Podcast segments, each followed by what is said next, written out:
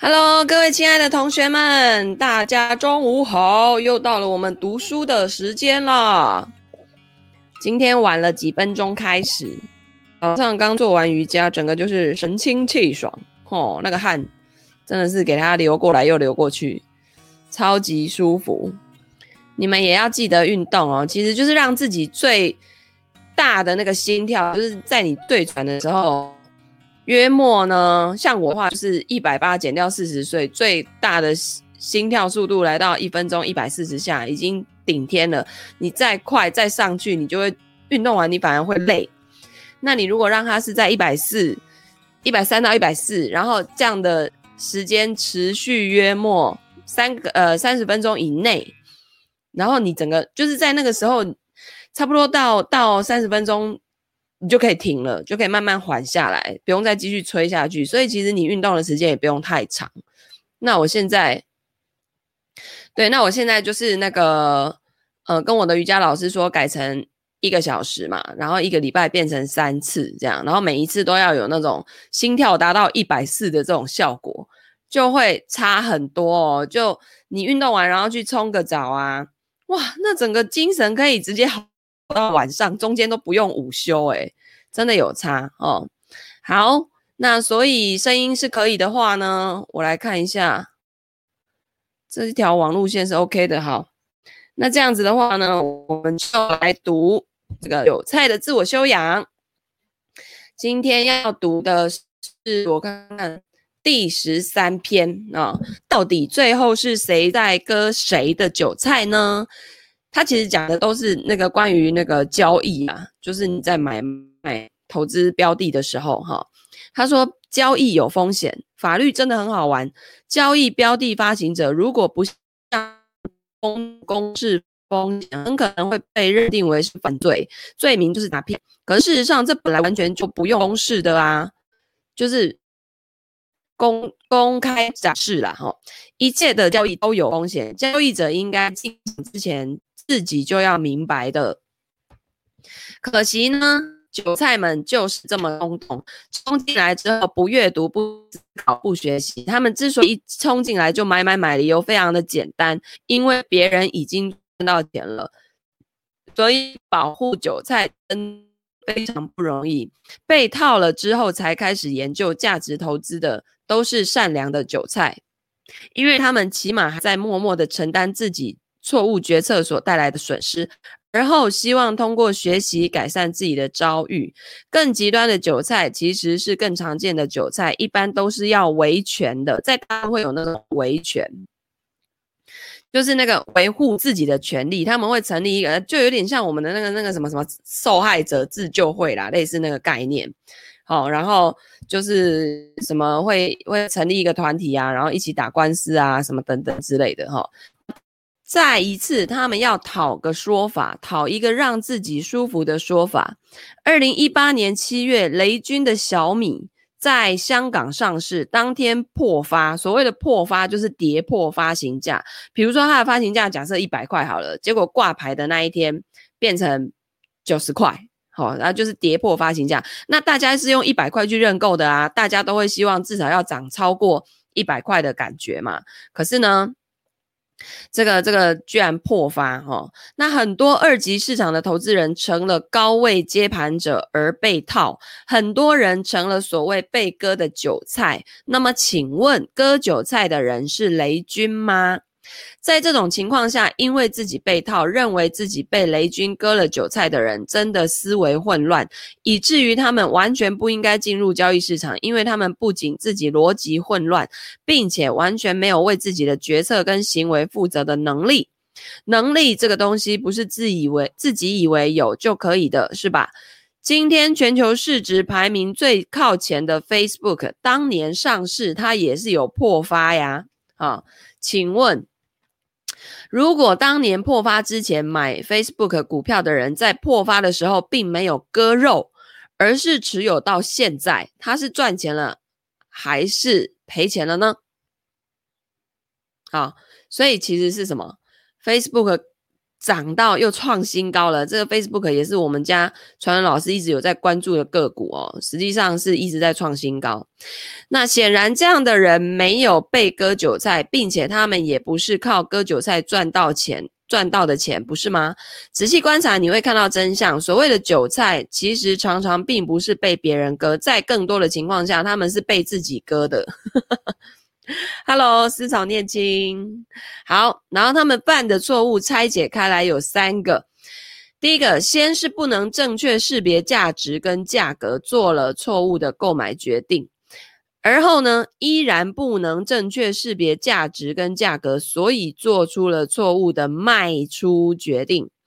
最后还是不能正确的识识别价值跟价格，但是全然不自知，认为是别人欺骗了他们，自己被割了韭菜。我跟你讲，这种人就是有一种特色啦，反正千错万错都不会是我的错就对了，是市场的错，是那个主力的错，是那个那个一些坏人的错哈。那好好笑哦，你你你就这么容易被人家被人家左右吗？哦，都没有，就是当你今天在看问题，你如果是一直发现别人身上的问题的时候，那很危险，就是因为你都没有看到自己的问题。那往往呢，你会带着这样的呃模式、这样的习惯，然后一直在你未来的生活当中，然后你就会发现你为什么会一直踩坑？好，因为 你就一直用同样的方式在。希望取得不一样的结果啊，那这个只有一种情况，就是神经病，神经病的人才会才会这样，好不好？哈，所以以上呢，我们讨论的是好资产的交易，市场上有没有坏的资产呢？注意是坏的，而不是不好的。这两者之间也有很大的区别，不应该混淆。当然有，市场上不仅有坏的资产，还有很多的欺骗、恶意操纵市场、内部不当交易、违规利益输送，无数变种。在现实的交易市场，比如股票市场里面，法律法规发展完善了这么多年，以上的恶行也从来没有被铲除干净过。法律是滞后的，就是它是。比较落后的哦，坏人是不断进步的。好，区块链世界里呢，在一个法律更不完善、更为落后的世界里，当然坏的资产更多，欺骗也更多。再进一步，利用韭菜的认知落后、认知缺陷，诱导韭菜高价接盘，再想办法让他们挥刀自宫的，绝对是坏人。虽然有时候法律还跟不上。但他们是确定的坏人，这个有点像什么呢？在街上你会偶尔看到故意把自己车牌掩盖，或者是部分掩盖。你有没有看过有人在自己的车牌上面，譬如说某几个数字用荧光漆去漆，然后实际上那个那个那个要被拍照的时候，后面那几个数字是拍不出来的哦。那那是就是。呃，在街上你偶尔会看到故意把自己车牌掩盖或者部分掩盖的人，是确定的坏人。为什么呢？因为这种人在还没有被抓到的时候就已经准备好要逃避责任了，所以呢，他们是确定的坏人。好，说实话，你还没见过更狠的韭菜呢。他们知道自己被割了，所以决定要坚持到自己也能割别人。在这个过程当中，如果是谁竟然戳穿了真相，妨碍了自己将要割韭菜的机会，他就跟谁拼命。有兴趣的话呢，你可以在网络上搜索一下南京钱宝网事件。啊，钱就是金钱的钱，宝宝贝的宝，钱宝网。很所谓很多所谓投资人明知道他们参与的就是一个庞氏骗局，可是他们是这样想的哦。那在我还没有解套之前，钱包网如果垮了，那我不就成了无可救药的受害者了吗？所以在找到下一批受害者之前，钱包网是不能垮的。现在你知道韭菜有多吓人了吧？就是他自己因为笨，所以被骗，然后进来之后发现被骗了，他是再继续去骗别人，以防自己会爆掉，然后会领不到钱。好，反正吸得又不吸平都，把人给更吸没了哈。好，第十四篇，我要是在那里卖，这里买就好了啊！这所有的韭菜都有幻觉，每一天甚至每时每刻，他们都在盯着 K 线图，时不时的，他们的脑子里就会浮现出一个念头：哎呦，我哈，要是在这边有卖掉，哦，就是在一个高点，然后在这边买进去，我就看图说故事这样子就好了哈。不知道你怎么样，单说我自己，我最初的时候就有过这种幻觉，后来经过观察，我猜每个新手都有过这样的幻觉吧。他之所以是幻觉，看那那个剧情就知道了哈。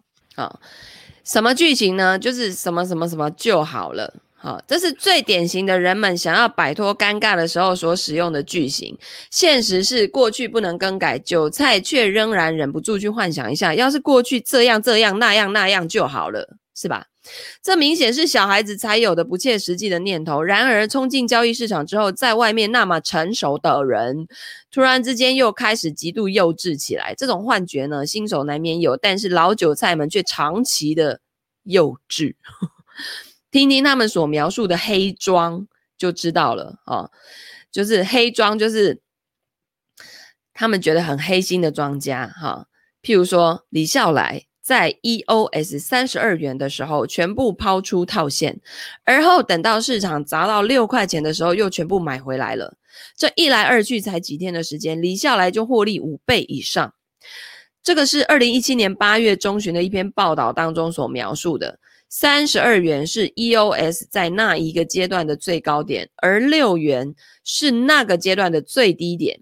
李笑来真的很厉害哦，竟然能能够提前准确的预测最高点，然后全部抛出。不仅如此，很快又预测到了最低价，然后竟然在那个点上还全部买回。这是令人，这是非常令人惊讶的事情。新手不知道就罢了。韭菜们都老了，还这样，在任何一个时间点都有一个价格，在交易市场上伴随着那个价格有一个盘口交易量，这很重要。冷静一下，仔细看看 K 线图就知道了。当时那个三十二块的价格上，成交量事实上很少。事实上，在任何最高点或是最低点的价格上，成交量都很少，因为它只是盘中点那么一下，然后就又上去，或是就又下去了。你要去看的是每一个价格的成交量、成交张数或成交股数哦，你就会知道他有没有办法把所有的那个筹码去倒在那个价格，或是买进在那个价格。其实比对一下就知道，这这这用点脑就完全就可以戳破了嘛。哦，在最高点的价格上只能卖到那一点点量。再接着卖，就要用更低的价格来成交了。反过来，你在最低的价格，你只能买到那么一点点的成交量。再接着买，你就要用更高的价格去成交了。所以韭菜就是这样子，对自己的过去时不时需要用幻觉来安慰自己，进而对正在发生的事情也会不由自主的同样用幻觉去解释。全然不知道，那实际上是完全不可能发生的事情。还是同样的机理哦，他们认为自己在玩零和游戏，所以自己赔掉的钱一定有人赚走。至于是谁赚走的，他们并不知道。那个谁是他们自己幻想出来的存在，所以必然是真实的人。是谁呢？只能是那个据他们所知已赚到钱的人。所以他们就很自然的把李笑来当做那个人。对，只能是李笑来。等你一点一点进步，离开注定那个，嗯、成为韭菜的那一条路之后，你自然会明白，作为交易市场中的一份子，你不大可能在最高点卖出，也很难在最低点买入。为什么呢？理由很简单。最高跟最低点都是因为一小部分交易者的冲动所造成的。你注定要成为一个不冲动的人，所以那一部分冲动的交易注定不属于不冲动的你。相信我，你是一个正常人，所以时不时出现一点幻觉是很正常的。然而你不一样哦，哪不一样？不一样的地方在于，当幻觉出现的时候，你可以识别那个是幻觉，明确的知道那个是幻觉，所以你就可以跟正常人一样，使劲的晃一晃脑袋，甩掉那个幻觉，继续继续正常生活、正常思考。所以其实他是在骂那些韭菜，就是你们其实都自己充满幻觉。好，第十五篇，人怎样变坏的，就会怎样变傻的。人之初，性本善还是性本恶呢？我越来越相信性本善哦，是性本善。人们是从愚蠢变得越来越聪明吗？还是反过来，本来挺聪明，后来渐渐变傻？观察的越多，我越相信是后者，就是本来是很聪明，后来越来越笨啊。人事实上。是如何变傻的。这两个过程的机理完全相同。请问这世界真的有百分之百的坏人吗？这是我最近一年经常思考的问题。因为过去的十几年里，我只遇到过一个我极其不喜欢的人。A 君，因为我不肯在 A 君离开某出版社的时候，把我写的一本畅销书的发行权私下给 A 君带走，而是选择仍然保留在原出版社出版。从此之后呢，A 君就不会放弃任何一个黑李笑来的机会，甚至疑似曾经动用水军，淌就是搅浑水，就是网络啦，网络的声量。不过呢，这样的人十几年遇见一个，其实是算很少的，比例很低的。从小我就是个不合群的人，但是经过自我训练完善之后的我，好朋友很多，并且在三十岁之后越来越多。虽然依然不见得合群，我给朋友介绍朋友的时候，常常是这样开场的，这也是我很自豪的地方，就是啊，这一位是我二十年的朋友。关于我是如何交朋友的，我在微信公众号上专门写过文章啊。什么是朋友？总计有两篇。然而，我的整个四十五岁，也就是过去的一整年里，我遇到了批量所谓的坏人、背叛、欺骗、诬陷、颠倒是非，甚至陷害。在这里我就不点名了，但人数竟然一只手五根手指头不够用了。这么密集，不得不让我必须一再深入的思考：难道是我自己出了问题吗？哦，反复思索的结论有两个。第一个就是坏人的比例好像并没有增加，因为过去这一年我新认识认识的人数啊，基本上相当于过往二十年的总和，也就是他他那一年没有认识什么新朋友啊。而后我惊讶的发现，这世界没有百分百的坏人，只有好人跟部分坏掉的人。实际上，真的没有那种百分百的坏人啊！真的就是就是，你不可能生活当中做的每一件事情都是坏坏往坏的那个方向哦。所以，这个世界真的不是那种零或一百的世界。好，你仔细想一下哦，你这辈子遇到过百分之百的坏人吗？有没有？我仔细想了一下，发现没有。放眼望去啊，看周遭，甚至看历史，我都没有找到。哪怕是杀人犯，也可能很爱护自己的女儿。甚至强奸犯他也有爱情，色戒不就是讲这种故事的吗？其实我看过色戒，可是那时候就是已经没有在看他的内容，年轻的时候不知道在想什么。于是呢，最终我的结论是，所有的人都是向好的。如果让我在人之初性本善跟人人之初性本恶之间来选择，现在的我只能选择前者。所以没有纯粹的坏人，可能只有部分的坏人，比如说百分之十的坏人，百分之二十的坏人。我猜百分之五十的坏人都很难存在，因为连百分之五十都过了，那么他内心会有很大的煎熬。所有的人都是向好的，可是，一旦这个人做了一个坏的决策，那么他将面临一个选择，第一个就是承认错误。然后努力的去改正那个错误，再来第二种选择，不承认错误，然后去把那个错误给合理化，把自己做过的错事合理化。本质上来看，是一个自我大脑重塑的过程。这个过程一旦完成，此人依然是一个内心向好的人。这样才能解释为什么那些贪官污吏呀，也确实在家里教孩子做人要人品端正。如果把这个世界里的人简单的分为好人跟坏人两种，那么这种并不清晰的概念会不断的影响未来的决策，当然肯定会被这种可能的错误决策或干脆称为幻觉导致的行动所拖累。所以我得感谢这一年中我遇到的这些人，他们的存在，最终的结果就是李笑来又进化了。所以你看，他其实是在看自己，他在他在检讨的是自己。哦，那如果不是如此升级过自己的操作系统，我是完全没有办法理解 B 君的行为的。B 君呢，四处的把李笑来描绘成黑心的投资人，可永远回避几个显而易见的事实。第一个就是在李笑来的帮助下，B 君在大陆靠开培训班赚到了在台湾好多年都没有赚到的钱，所以他是在讲台湾人吗？他好像跟有几个台湾人有纠纷吧。好，第二个，这个培训公司李笑来投资的，但从来没有要求过分红，事实上到现在也没有分过红，甚至主动要求把股份比例从百分之四十降到百分之三十，告诉 B 君我无所谓，我希望你努力多赚一点。好，然后再来后来的 OTC、BTC，绝大多数初期的用户都来自于李笑来的社群。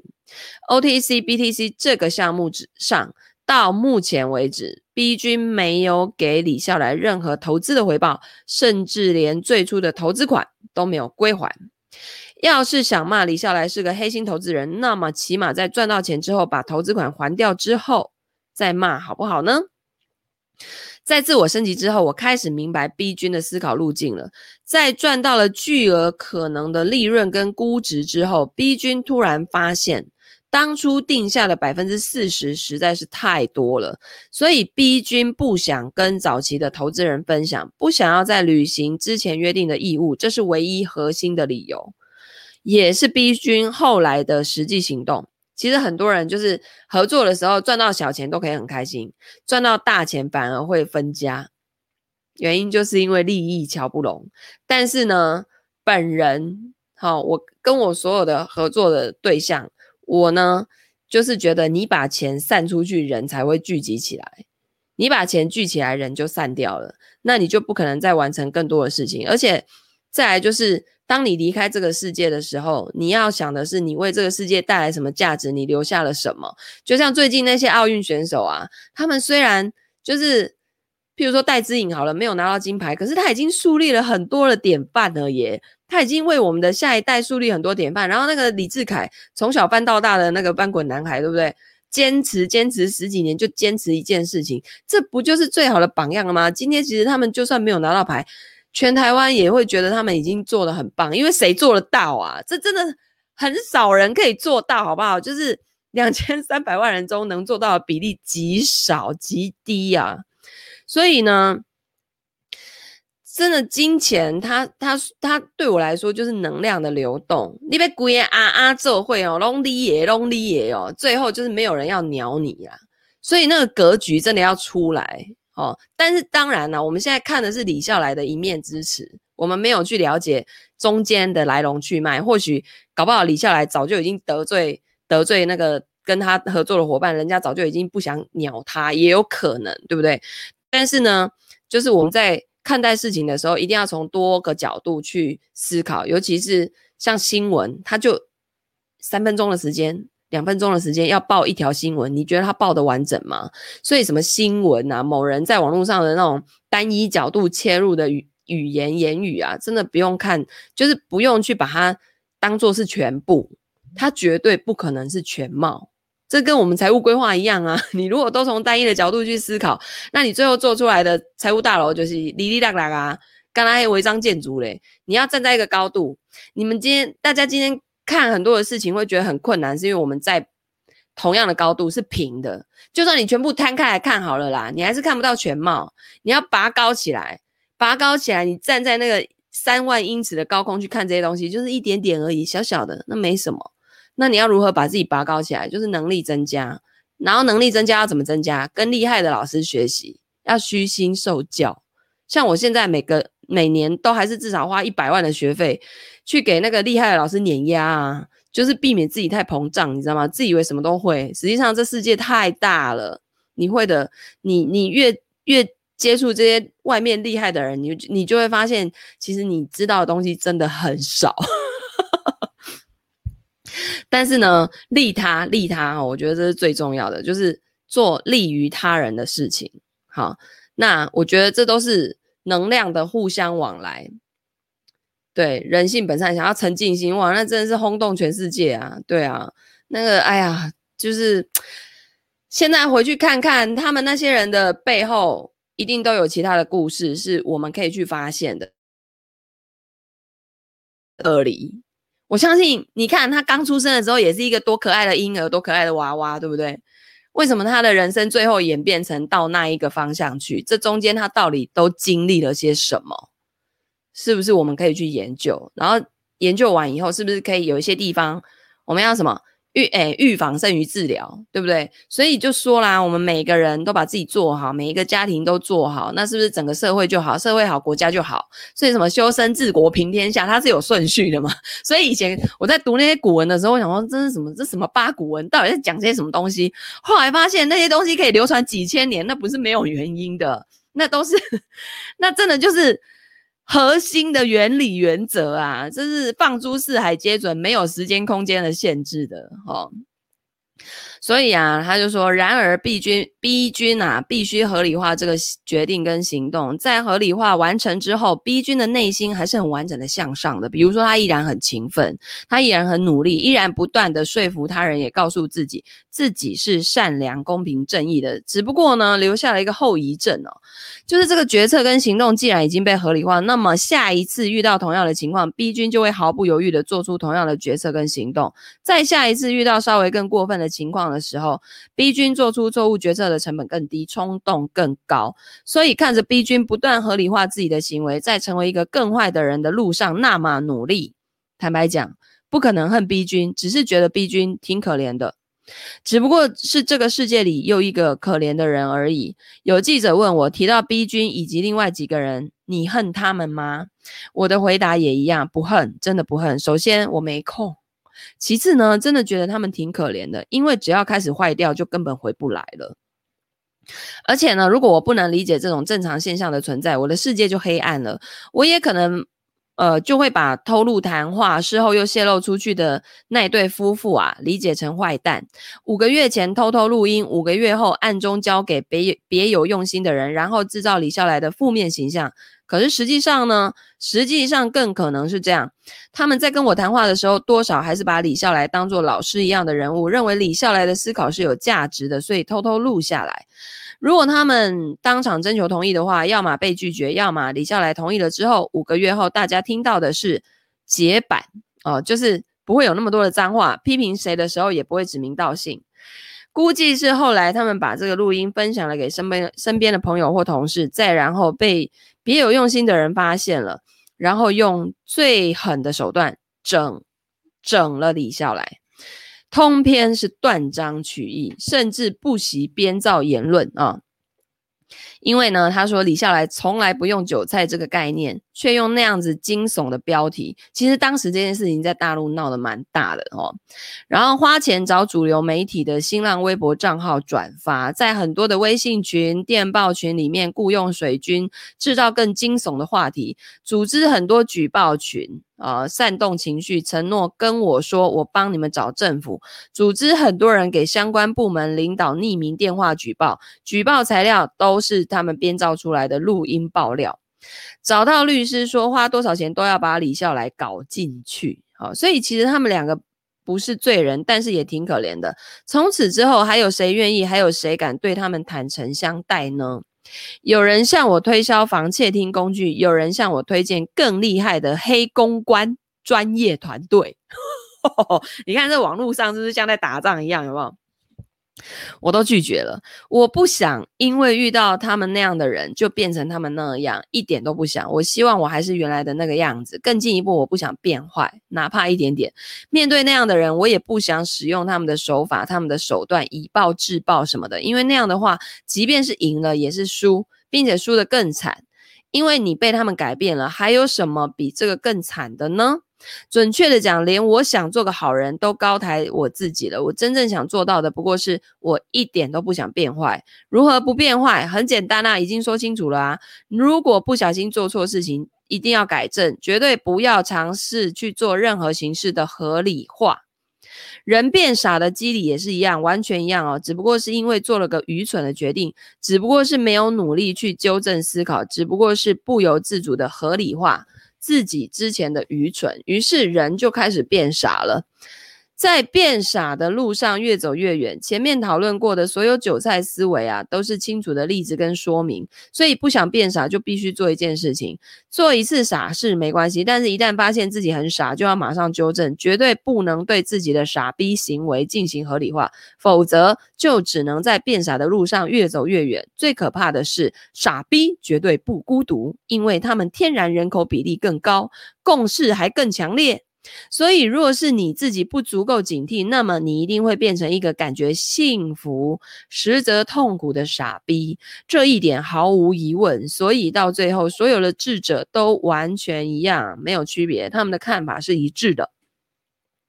如果经过一段时间之后，你竟然不觉得过去的你很傻逼，那表明你已经彻底变成了无可救药的傻逼。看看桥水。桥水基金的 Ray Dalio 是怎么说的吗？那也是一个非常非常厉害的投资人，他出的那本书《原则》这么厚，可是真的很值得看，好吧？痛苦加反思等于进步。经过这番思考，从那之后，我对人的评价措辞开始发生了变坏变化。不坏是对人品最高的评价，同样不傻是对智商最高的评价。应了那个句式：好人千篇一律。坏人千奇百怪，聪明人千篇一律，傻瓜五彩缤纷。这真的是很妙，很妙哈、哦，确实是这样子。好，接下来呢，第十六篇，正确的提升收益风险比的方法。进入交易市场的人们从来不缺痛苦，因为痛苦这个东西几乎漫天飞舞啊。于是真正稀缺的只有一样东西，叫做反思。痛苦跟反思这两样东西都有了，必然会产生进步。所以新手想要躲避韭菜宿命，就得天天反思，时时刻刻反思。反思之后还要再反思。你进入的是是一个有风险的地方，在这里几乎没有确定的收益，那怎么办？或者换个说法，如何才能够正确的提高回报风险比呢？回报风险比等于可能的报酬除以可能的风险啊、嗯，就是在台湾讲风暴比，就风险报酬比。好，那这么简单的公式能研究出什么玄机呢？盯着一个东西看很久很久，胡思乱想很久很久，就是所谓的深度思考的唯一方法。就好像我们盯着天花板能看出原本看不到的图案一样，所有的深度思考都是盯着一个小东西想很久很久的结果。笛卡尔发明直角坐标系就是这么个过程。有兴趣去呃搜索引擎上面查查笛卡尔的故事吧，看着公式就知道提高风回报风险比的方法。无非就两个，要么加大分子，要么减小分母。减小分母，分母是什么？可能的风险。好，那可行的手段有这么几个：第一个，调整停损线，降低自己的风险承担；第二个，降低每次的交易金额在总资金的占比；第三，提高自己在场外的赚钱能力，或者说募资能力。还有吗？想一想啊、这其中的每一条都值得你去调整自己的行为。那加大分子呢？有什么可行的手段？就是提高获利嘛，哈。第一个，选择更为优质的交易标的；第二，选择最佳的交易时机，比如说若干次暴跌之后再买；第三，放长持有的时间，比如说穿越一次以上的牛熊，就是一次的一次的循环，一次的高点跟低点，你要。你要抱着好，每个人的偏好不同，每个人的历史不同，每个人的欲望不同，所以这里没有什么标准答案。以上各自罗列的三条，也不见得是最全面的罗列。我自己呢，能力也有限，最终罗列出来的有意义的也就这么三条。于是我只能在我的能力范围内做出选择。最终我的选择是这样的：为了减小分母，我想办法继续提高场外赚钱的能力，进场的钱就当做是丢了。反正我投资如果真的亏损，对我的生活没有影响。OK，再来，为了加大分子，我买入之后就不动，不管涨跌，穿越多次的牛熊。许多年过后，我发现自己当初这么选还是有前提的。我的生活消费水准很一般，平日里花不了多少钱。并且呢，我在进入交易市场之前，就是个生活相对富足的所谓中产阶级。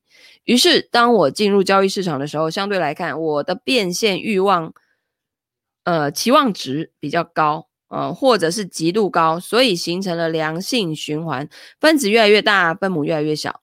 反正呢，就是他把自己的那个那个。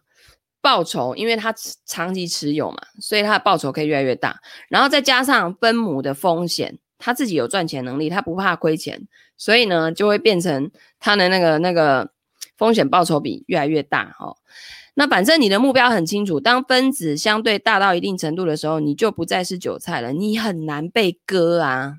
哦，因为你已经摆脱了韭菜魔咒。如何摆脱呢？靠自己的选择。等你做到了，你去讲给那些韭菜听，他们信不信呢？我用经验告诉你吧，他们哦，坚坚决不信，为什么呢？到时候你就知道了。好，确实是这样子哦，就是我们踩过了坑，我们在那边讲很讲很多，就是叫你要长期滚雪球，不要在那边杀进杀出，但是依然。会有学员听完之后，只要市场行情好，他还是去杀进杀出，然后等到市场一崩跌，就嘎嘎被挫塞哦，然后才会说，哦，老师讲的真的很恐怖啊，真的会发生呢之类的哦，没关系啊，我们是不可以去阻止别人体验失败的。这大家都是来学习的嘛，对不对？好，所以啊，这个今天的内容啊，如果对你有启发，然后你觉得很不错的话，欢迎按赞、分享、留言、转发给你身边所有的好朋友。然后明天呢，我们就中午十二点继续来读书哦。明天见，大家拜拜。